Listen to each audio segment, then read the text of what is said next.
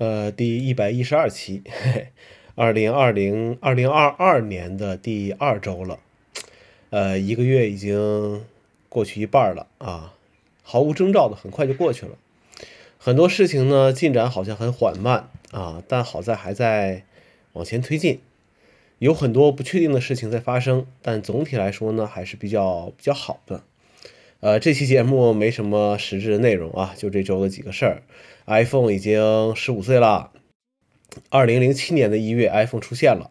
呃，虽然那时候说要等到六月份还是七月份才能买得到，对吧？那么，但是当时带来的震撼啊，然后还是挺大的。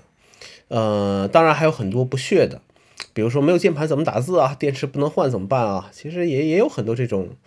这种这种情况出现啊，这种这种说法出现，呃，当时也没有意识到一个新的时代就这么拉开了序幕。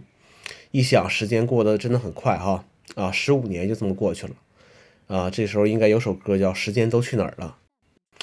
呃，一加手机也发了新品，但是我现在不太喜欢这个现在的一加手机。呃，其实应该说是不喜欢用了这个 ColorOS 的一加手机，好像失去了那个一加原来那点味道啊。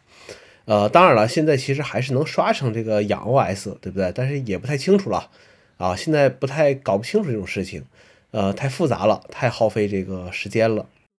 所以说，是不是就不喜欢手机了呢？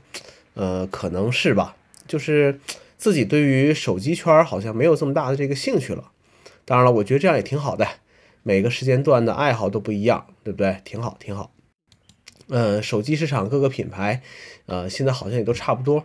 呃，没什么太多值得这个关注的这个这个事情啊，所以说，嗯，挺无聊的啊，挺无聊的。呃，如果说硬件的话，现在可能比较期待这种更好的折叠屏手机出现。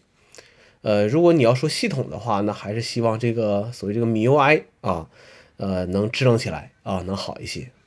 所以说，可能按照我现在需求来讲，如果再换手机，可能换个 mini。